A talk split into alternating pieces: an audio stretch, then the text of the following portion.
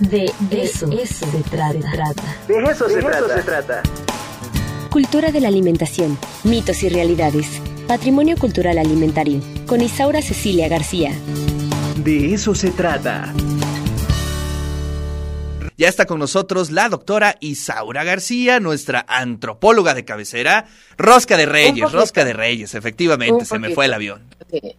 Bueno, vamos ahí a hablar un poco de las tradiciones. Bueno, primero que nada, feliz año. Abrazos a todos, muchos, muchos éxitos para todo el mundo y sobre todo mucha salud, amor y felicidad ya ves que eso es lo que hay que desear.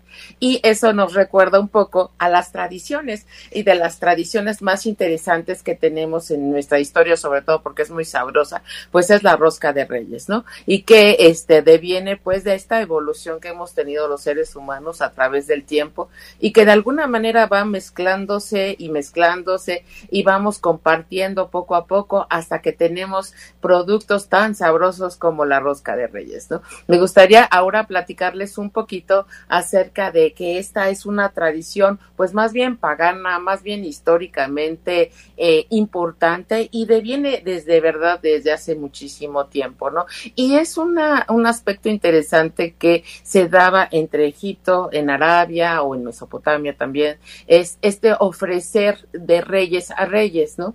Entonces eh, se supondría que este eh, hay una tradición de llevar joyas, de llevar digamos, lo más rico de tu reino a otro reino, ofreciéndole a los reyes, ¿no? Y es en ese sentido que para allá por el año de mil, eh, del 194 después de Cristo, dicen por ahí las malas lenguas, que este, en la Epifanía, justamente en el momento en que se celebra la presentación de Jesús, es que comenzamos a celebrar, eh, a, eh, celebrar, digamos, con este, ofrendas tradicionales como los alimentos, ¿no? Entonces se comienzan a elaborar una serie de panes y que van a reflejar, van a representar, pues muchos de los elementos significativos que se ofrecían a los reyes, ¿no? Como las joyas o como ofrecer el oro, por ejemplo, ¿no? En este caso, pues sabemos que la, la, la celebración más importante para los niños, pues justamente son sus regalos. Los regalos que los magos les daban a los niños, ¿no?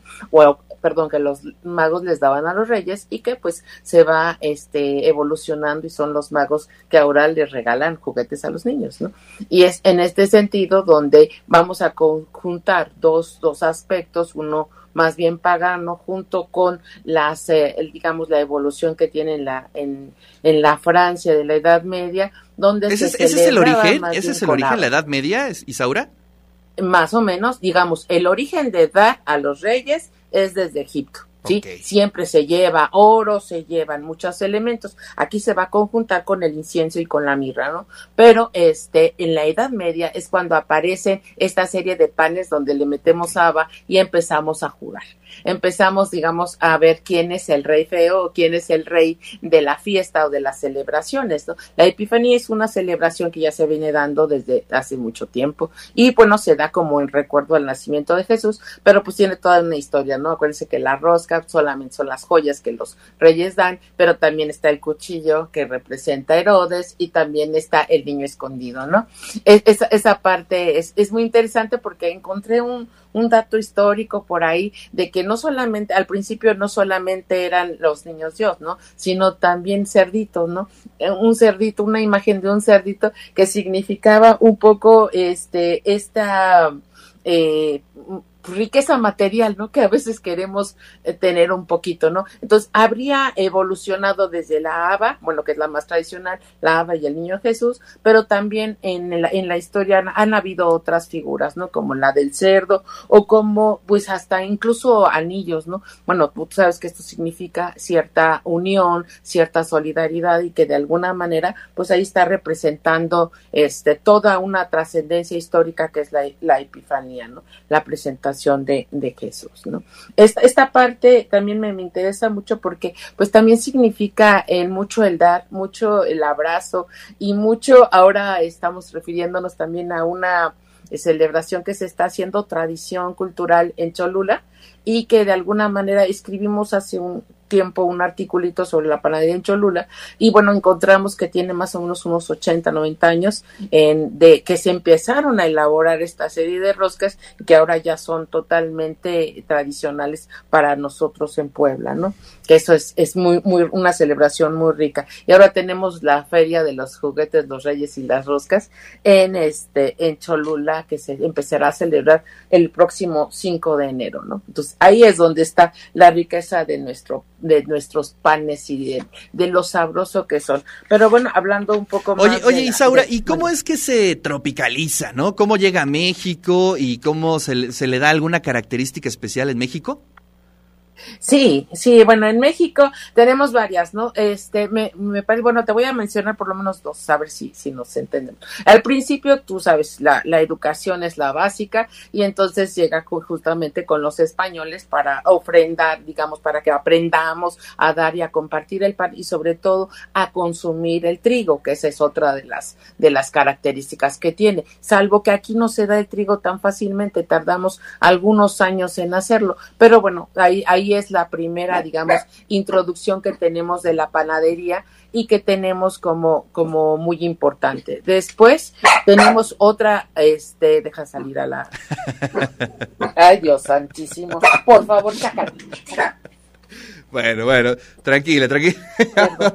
es que, es que de verdad, eh, siempre se le ocurre y ya, ya la edito, no sé si lo escuchas. Sí, ya, ya. Pero bueno, estábamos en otra, este, justo encontré en el libro de mis recuerdos, en el de Guillermo Prieto, este, un, todo un baile, toda una celebración muy interesante, donde incluso se anotan los nombres de las personas y tú sacas el nombre de una dama o eh, sacaba uno el nombre de un caballero, se afirmaba el baile y si el baile era bueno, pues podríamos celebrar hasta una boda y podríamos empezar la fiesta del compadrazgo, ¿no? Entonces, a mí me llamó mucho la atención toda esta, esta, esta idea del, bailar, del danzar, del festejar, que se está dando justamente en el baile de los compadres, ¿no? Entonces empezamos con, con estos bailes que se comienzan a dar, bueno, digamos ya de manera más tradicional a mediados del siglo XIX, hasta que vamos celebrando justamente, y ya se celebraba con la rosca, ¿no? Ya se elaboraban roscas tradicionales con ese olor de azar, con sabor a naranja, con ese sabor característico de la rosca, que no es justamente el industrial, sino el, sabor interesante, ¿no? Que de alguna manera llega con el, con este, con este tipo de, de harinas que se tienen que, este, de alguna manera fermentar durante más de 24 horas. Entonces, eso sí sería eh, interesante, ¿no? Poco a poco vamos hablando de una otra transformación que se da justamente en, la época del porfiriato, donde eh, dejamos de poner figuras de, este, perdón, se empiezan a poner figuras de porcelana del niño Jesús. Entonces, tenemos más o menos, en México por lo menos unos 100 años de que se comienza la tradición de este, eh, incluir en, la, en esta paquetería de la rosca de reyes a, la, al niño Jesús, ¿no? Que esa es, esa es la parte importante. Es como un, un, un regalo, pues, que se da a la socialidad de la humanidad y es un intercambio más para ofrecer en este día y sobre todo para ir enlazando justo con la otra fiesta, ¿no? Este baile de compadres pues tiene como por objetivo que te saques tu muñequito y que nos lo ofrezcas justamente en el día 2 de la, de la Candelaria. Claro. ¿Sí? Oye, y además, bueno, hoy en día hay una diversidad de de este de roscas tremenda que ya aquí ya nuestro productor Beto Rosales ya me regañó me dijo son roscas no Jaldra sí efectivamente son roscas eh, y, hay de todo, ¿no? A mí me gusta mucho, por ejemplo, la que hacen en Zacatlán. Bueno, Zacatlán son los maestros panaderos, pero qué bárbaro, qué cosa tan más eh, rica. De ¿eh? queso, de, Nutella, de chocolate, de, de, rellenas de lo que quieras, de crema pastelera, de almendra, de nuez, de, de todo. Bueno, Puebla yo creo que es de los estados o el estado con más variedad y riqueza de panes. No sé si es porque estamos aquí y los consumimos, pero es de verdad increíble estos, estos eh, no quisiera decir niño envuelto porque es justamente el niño envuelto, pero este queso tan delicioso que le ponen en Zacatlán y que de alguna manera pues se conjuga con la rosca y ya con sobre todo con las frutas y las frutas secas y, la, y todo lo que lleva la, la rosca, ¿no? Entonces a mí me parece que, que es una genialidad. Ahora tenemos mini roscas, ¿no? Para esta, para esto de la pandemia y no compartir mucho, pues te dan tu rosca pequeña y puedes tener tus roscas. Eh, no es lo mismo, no es lo mismo para nada. bueno, bueno, el ritual se rompe, ¿no? Sí, pues, aquí es el chocolate, nos hace falta hablar del chocolate, ¿no? Entonces tienes que tener su, tu champurrado, tu chocolate. Aquí sí, chocolate con leche se vale, que saque mucha, mucha, mucha espuma y entonces sí, tienes tu rosca de reyes, tienes tu niño y tienes tu, tu, este, tu atole de chocolate y ya listo para celebrar la fiesta del Día de la Candelaria. Ya sabemos a quién le tocaron los tamales, ¿no? Así en, en nuestra escuela ¿Qué relación hay? Tradición. Ay, perdón. ¿Entre qué y qué? Entre, bueno, pues es decir, a ver, pues, le cortamos ahí la, la, la, rosca y el y después el día de la Candelaria. Sí, eh, bueno, aquí en México se, se estila. Yo, yo pienso que es un poquito con esto. Esa es este otra como innovación es mexicana. Otra tradición, sí totalmente mexicana, ¿no? En el, en el caso de las habas, pues es, es nombrar al rey y bueno, hacer eh, toda la, la, fiesta del carnaval. Pero acá nosotros, pues lo que hacemos es celebrar justamente la presentación a los 40 días, que es el 2 de febrero, del niño Jesús, pero ya una presentación formal con los compadres, ¿no? Con los que van a vestir al niño, con los que lo van a presentar en el altar y que de alguna manera, pues ya están allí, este, ya está afianzada la, la relación del compadrazgo. Para nosotros es muy importante el compadrazgo. Es otra forma de familiaridad y de, y de solidaridad. somos no solamente una familia de cuatro personas, sino que en nuestra cultura el compadrazgo es muy importante. Entonces aquí el que se saca el niño, pues tiene la obligación de vestirlo y de presentarlo justamente el día de la entrega de los tamales, ¿no? Que es el 2 de la Candelaria. Entonces tenemos una, una fiesta muy, muy relacionada y que de alguna manera, pues sí, yo creo que es importante también hablar de atoles, tamales, chocolates y bueno, en esta nuestra fiesta a mí me, llamaba mucho la atención que en nuestra escuela se acostumbraban los los atoles y los choco y los tamales, por lo menos para el y la rosca, perdón, la rosca de reyes en esto, en estos días sí es algo que sí extrañamos, ¿no? Ahorita que estaba la rectora ahí con nosotros, habría que decirle que si cortó el pedacito y, y, que si nos van a tocar tamales el día de la Candelaria, ¿no? Perdón, estoy hablando ya de más. Muy bien. Oye, ¿qué libros nos recomiendas para tener toda esta historia de las roscas de Reyes? Bueno, es que son, son varios. Ahora sí, el México de mis recuerdos de Guillermo Prieto para entenderlo del siglo XIX.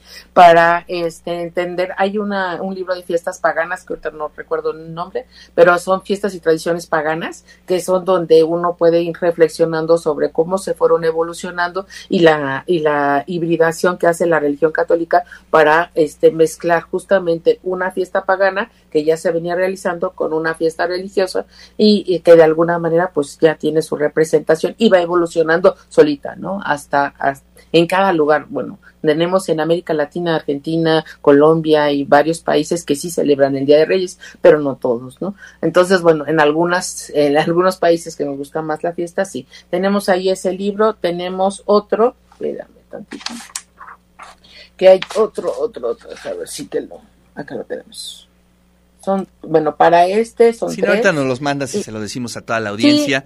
Pero bueno, pues ahí, está un poquito de los este, generales. Cristo Fiesta, Cristo Fiesta de la Iglesia. Ese también es muy interesante porque, bueno, pues te da un poco las fiestas rituales y religiosas y pues ahí ya están las manifestaciones importantes. Y pues sobre todo el libro de mis recuerdos también de García Cubas para, bueno, para toda esta tradición y evolución. No hay un, no había uno de tradiciones mexicanas y bueno, pero no, no te lo cuentan así como todo lo que hay en cada uno de los lugares, ¿no? Va variando. Entonces, hay incluso por ahí una tesis que este nos está hablando sobre el Día de Reyes en el siglo XIX. Entonces, ese, este también, eh, perdón, es un articulito que anda por ahí en las fiestas mexicanas. Y ese yo creo que también. Pues si nos los puedes hacer llegar para que lo compartamos en el grupo del De eso se trata, sería magnífico. Te mando un fuerte abrazo, Isaura. Feliz año. Igualmente un abrazote, cuídense mucho. Saludos pues, a los perritos también que andan por ahí.